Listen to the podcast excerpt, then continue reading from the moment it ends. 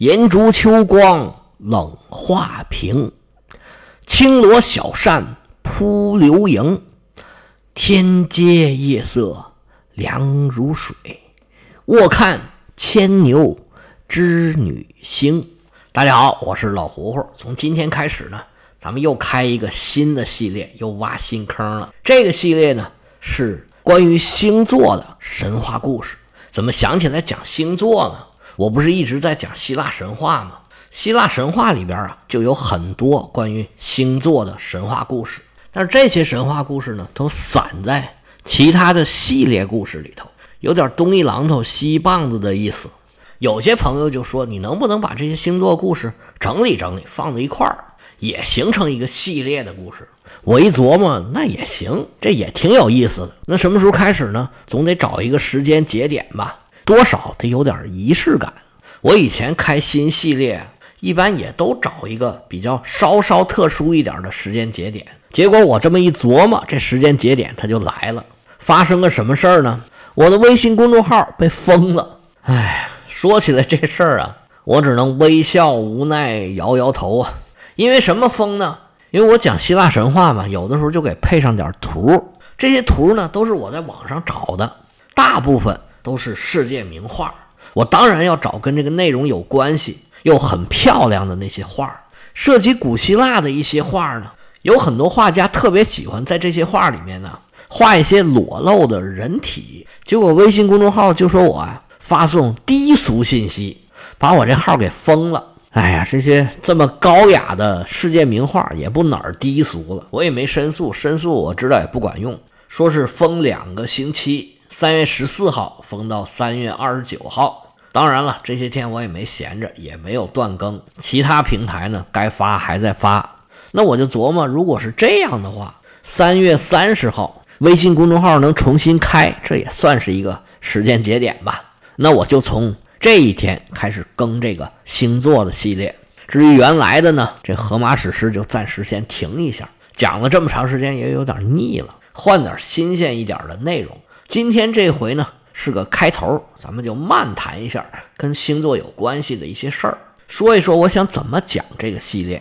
我打算呢。从黄道十二宫，也就是我们平常啊说你是哪个星座的，按照出生的日期，把一年分成十二个星座。我们先讲这十二个星座。其实这十二个星座呀，就是欧洲从中世纪传下来的，都是以古希腊人的这些神话为基础的。这十二个星座都有相关的希腊神话的传说，因为又比较出名，又比较明确，咱们就从这儿开始讲。第一阶段呢，咱们就先把这十二个星座讲完，其他的星座故事呢，我们就先放一放，有机会咱们再往上补。这个就是我初步的一点点小打算。那位说，这天上除了这十二个星座，还有别的星座吗？那当然有了。根据一九三零年国际天文学联合会统一的星座划分，把整个天空分成了八十八个区域，每一个区域就叫做一个星座。而我们说的这个，你是哪个星座的？这十二个星座呢，是位于这个黄道上，也就是整个天球中间的这个区域上，刚好包含了十二个星座。这黄道是啥呢？就是古代啊，人们认为太阳绕着地球运行的这条轨道。那时候都是地心说嘛，地球是斜躺着，倾斜二十三点五度，绕着这个斜躺着地球中间的这条线就叫做黄道。那么在这条道上涉及的这些星座被称为黄道十二宫。其实这种分法呢，当然了是虚拟的，而且每个人观察的角度都不一样，也有很多种不同的提法。比如说吧，有人说这个黄道十二宫呢其实是不对的，还有十三个的提法，还有十四个的提法。这儿呢咱就不讨论这么多，咱们就很简单的说一下这些故事。其实仰望星空啊，真的是非常美妙的一件事儿。现在城里的孩子已经很难享受到这种乐趣了。我在以前的节目里面曾经讲过，我们在上高中的时候啊，那是八十年代末，我当时是在沈阳，我们还可以很清楚的看到天上的各种各样的星星。当时我们高一上地理课的时候，我们地理老师还组织我们晚上的时候啊，到学校操场上一起去看天上的星星。当时老师就给我们讲，这是什么座，那是什么座，哪个是北斗星，哪个是北极星，哪个是牛郎，哪个是织女，哪个是银河。当时这些星星啊，都非常明显的能看出来。现在我在广东，可能现在呀，空气湿度比较大，南方嘛，而且城市里面光污染是越来越严重。现在晚上你抬头啊，很难看到很清晰的星星的形状了。而且大家都忙忙碌碌，可能也都不想看星星了。不过偶尔能看见天上的星星啊，那种感觉啊，真的非常的好。现在不知道北方城市还能不能看得见星星了。如果哪儿能很好的看星星，我觉得我现在还是很想体会体会那种感觉。其实这星星对古人来说呀是非常重要的。对古人来说呀，这星空啊，司空见惯，到晚上一抬头就是它，你不看都不行。而且这星空啊，又深邃又遥远，让人想入非非。那人类呢，又是喜欢浮想联翩，那各种玄学、神秘主义、宗教就都来了。全世界各地方的人类文明，这个占星都是必修课。全世界各个地方的人都给星星啊编了很多很多的神话故事。现在我们常见的星座的神话故事，基本上都出自于希腊神话。但是希腊这一套呢，并不都是他们原创的。实际上，古希腊文明在很大程度上继承了两河文明，还有古埃及这些文明，还吸收了亚洲啊、欧洲啊很多很多的文明元素。后来在罗马时代就逐渐定型了，再往后又经过基督教的改造。我们现在看到的这些神话呀、传说呀，有些呢可以根据里边的蛛丝马迹判断出来是从哪儿起源的。但是有些啊，已经说不太清楚了。但是现在一般认为啊，最早研究这个星座的是苏美尔人。这个专家是怎么知道的呢？因为在公元前二百七十年左右，古希腊有个诗人叫做阿拉托斯，他写了一本叫做《物象》的书。这本书里提到了四十七个星座，这在当时就是相当全的了。因为咱们都知道啊。这地球是圆的，每个人呢最多只能看见半个星空。在北半球啊，有些星星你是永远也看不见的，南半球也一样。所以北半球指引方向是北极星，还有北斗星；南半球呢就是南十字星。因为在南半球它看不见北极星，北半球呢也看不见南十字星。在公元前二百七十年的时候，古希腊人就认识了四十七个星座，那基本上在能力上已经达到极限了。毕竟南半球也去不了，而且那四十七个星座呢，跟现在我们看到的这个分法已经是差不多了。而后人呢，根据他的这些透露出来的信息算出来啊，这四十七个星座。记录的应该是公元前两千年左右的星空，而这个观察者应该就是在现在的伊拉克首都巴格达这个附近。时间、地点这么一对，加上其他的一些证据，星座的这一套东西是起源于两河文明这个事儿啊，基本上就坐实了。后来很多地方也接受了他们这套东西，其中也包括古代的希腊。其实我们中国也有这么一套。观星的机制，中国跟其他的文明一样，也都讲究天人感应，对自然界的现象非常的在意。尤其这星星，它高高在上，看着就那么玄的慌，用它来解释各种神秘事物是最好不过，特别恰当。所以中国其实很早也就形成了自己独特的一套星宿体系。我们都知道叫二十八宿，中国的这些星宿啊，是跟阴阳五行八卦。都结合在一起的，其实非常的复杂，但可能就是因为太复杂了，很多普通老百姓啊都是敬而远之，反而是西方跟星座有关系这些东西，它有一个由浅入深的台阶儿，它入门的学习成本很低，现在反而流传的更广。其实我们中国也有很多关于星星的故事，其中最著名的首推就是牛郎织女的故事。我开书的时候念的那首诗就提到了牛郎织女星，这首诗叫《秋夕》，是杜牧的诗，这算是一首宫怨诗吧。说的是这个宫女在宫里边没人管，闲极无聊，半夜睡不着觉，躺着看天上的星星。调子虽然有点悲，但是意境非常的美。这牛郎织女天仙配的故事，在中国可以说是家喻户晓，没有人不知道。而这个牛郎星。位于天鹰座，织女星位于天琴座。关于这些星座的希腊神话，我们也会讲。牛郎织女的故事就算了，咱就不讲了吧，大家都知道。其实跟西方的星座相对应的，我们中国也有，就是二十八星宿。关于这二十八星宿的故事啊，其实也有不少，但是似乎整理的不够，好像也没有很完整的体系。而且有的有故事，有的没故事。尤其是我们现在这传统文化，真的学的人其实很少了。我们上学也不学，在社会上似乎啊也没有什么特别正当的用途。所以这东西好像离普通人是越来越远了。你就算想学，懂的人也不多。在古代，读书人应该都是要学这些东西，要不然古书你都看不懂。像我们看《西游记》里边，孙悟空遇到一些困难，就有这二十八宿的神仙来帮忙。关于这二十八星宿到底叫什么？当时的人啊，应该是信手拈来，应该记得都是很熟的。而且你看书里面的口气，他默认这读者也是很熟悉这些东西的。所以那个时候啊，人觉得是常识的东西，现在知道的人可能已经很少了。在《西游记》里面，这二十八星宿，我们印象最深的应该就是那个大公鸡卯日星官。这个卯就是二十八宿之一。在《西游记》里边啊。这个二十八星宿呢，它一般都是叫三个字儿的名儿。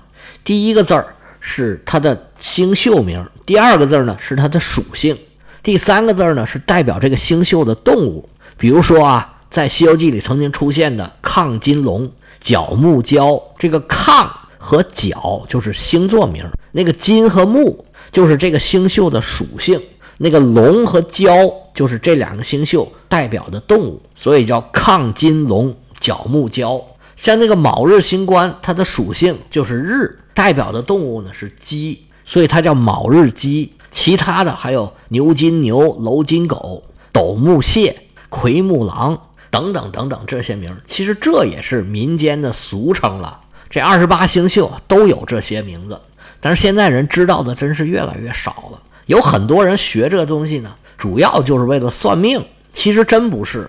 我觉得这些东西啊。正是传统文化，我们不能一下就把它给劈死了，就说什么封建迷信啊什么之类的。你主要是要了解一下啊，到底它有什么东西，古代人拿它到底干什么用的？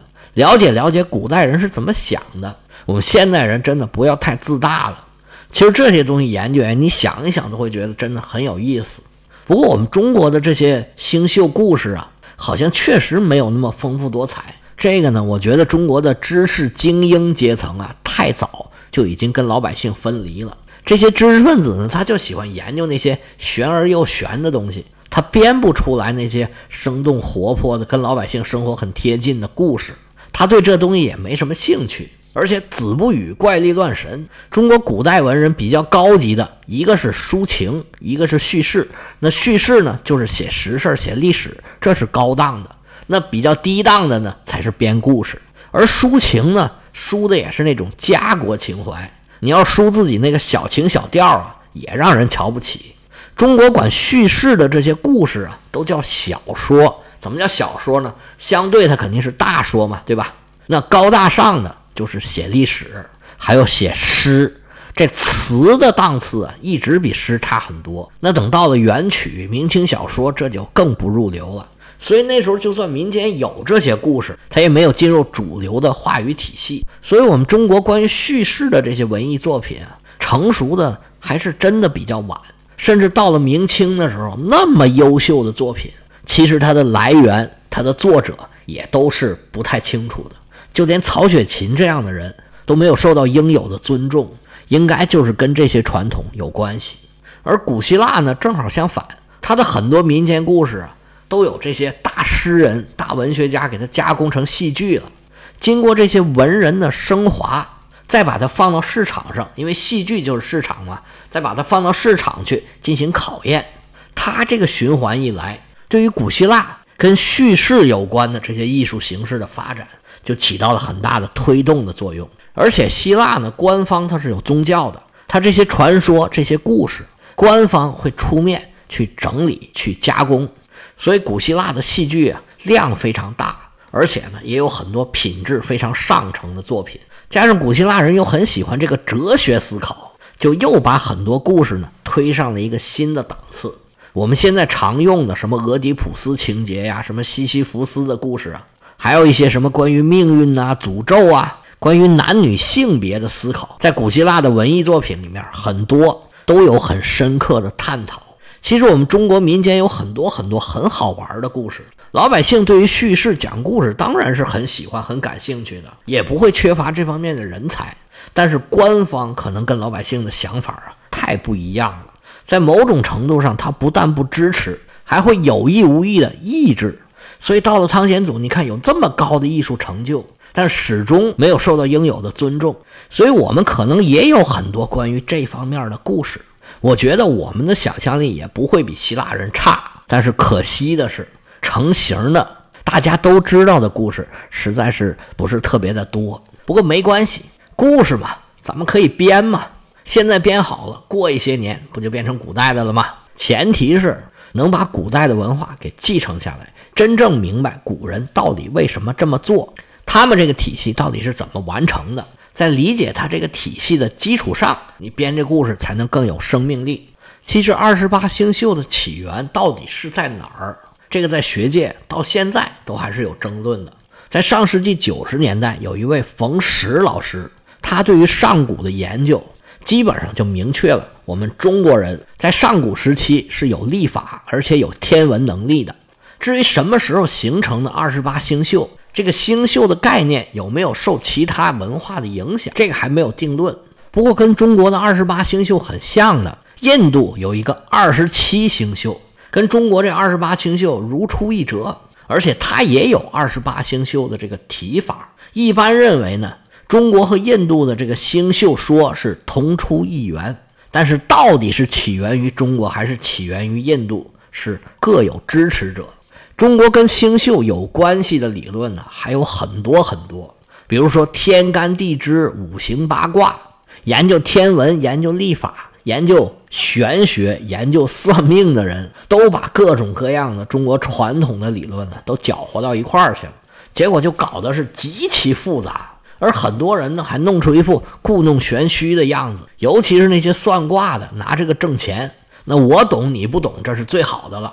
你要是懂了，那我还怎么骗你呀？就不好忽悠了嘛。应该也是他们故意设置的这个门槛儿。而知识分子呢，就用这些体现自己的智商和知识的优越感。这事儿最典型的就是《资治通鉴》的开头。司马光当然是大学者，这没毛病。不过他写这个《资治通鉴》啊，可以说一上来就来了一个开幕雷击。有很多版本的《资治通鉴》，一开头就是司马光长达六十三个字的官衔儿，就什么什么学士，什么什么大夫，然后就是火星文一样的一行十一个字儿，读起来是起除庸设题格，进玄义困敦。这里边啊，只有两个字儿能看懂，一个是起，一个是进，就是从什么时候开始，什么时候结束。这个除庸设题格。和玄义困敦是念出来根本就不是中国话呀！这个“除庸”的“除”字儿就是著名的“注”，在这儿读作“除”。玄义的“义”字儿是黑字儿加一个游意的“义”。其实“除庸”“设题格”“玄义困敦”都来源于中国一套很冷门的纪年法，叫木星纪年法。这个就跟西方的这个黄道十二宫很像。关于这个事儿呢，马伯庸有一个很棒的演讲。你有兴趣可以找来看一下，因为这个讲的太费劲了，我就不在这儿讲了。司马老先生把这句话写在《资治通鉴》的开头，我觉得他别的意思真的一点儿都没有，就是为了提升自己的这个著作的格调，让你们看看啊，你们都不懂吧？这个事儿我懂，不过大多数的人都跟我的反应是一样。行行行，我不懂，那我敬而远之，你们知识分子自己玩去吧。行了。时间差不多，唠唠叨叨说这么多。从明天开始，咱们一个一个讲讲这黄道十二宫。咱们明天再见。